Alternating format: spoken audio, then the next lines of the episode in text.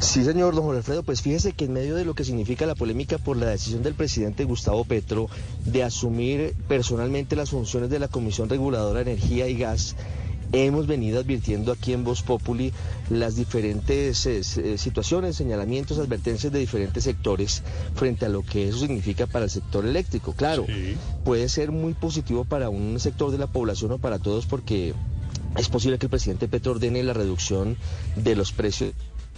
de energía en todo el país, sobre todo, por ejemplo, en la costa que están tan disparadas y no se entiende lo que está pasando, pues fíjese que estamos a esta hora recibiendo una carta que firman la mayoría de exministros de Minas y Energía. Yo le voy a dar un listado rápido, pero además la firman ex viceministros, la firman excomisionados de la CREC, pero le doy nombres para que usted y los oyentes de Voz Populi se hagan una idea de quiénes firman esto, porque no tiene colores políticos, no es un tema ideológico, sino es un tema eminentemente técnico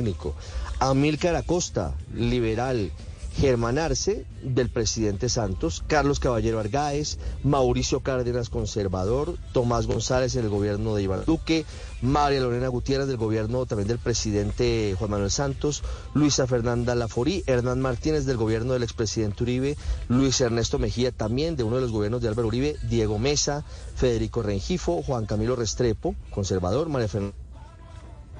Ramiro Valencia Cosio, Luis Carlos Valenzuela, entre otros. Y comisionados de la CREC,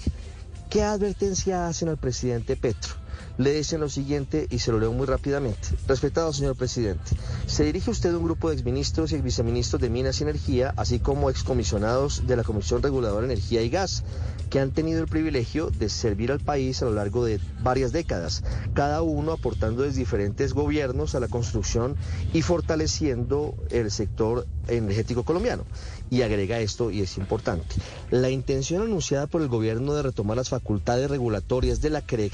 de llegar a materializarse es una medida que vulnera la institucionalidad del sistema, la ejecución de proyectos, las inversiones necesarias para garantizar el abastecimiento de electricidad del país, así como la calidad del servicio de gas y electricidad para todos los colombianos, los de hoy y los de mañana. Y al final de la carta, Jorge vuelve a hacer la advertencia de lo que significa el fenómeno del niño inminente que tendremos este año y de lo que implicaría una situación que no deseamos los colombianos de volver a estar en una tensión ante la inminente posibilidad de un racionamiento de energía. Por eso es tan importante ese pronunciamiento que desde lo técnico hacen exministros de Minas, que tendremos en minutos en blurradio.com y que advierte sobre lo que implicaría si no se hace bien la determinación del presidente, que es legal, pero que tiene unos riesgos de reasumir las funciones de la Comisión Reguladora de Energía y Gas.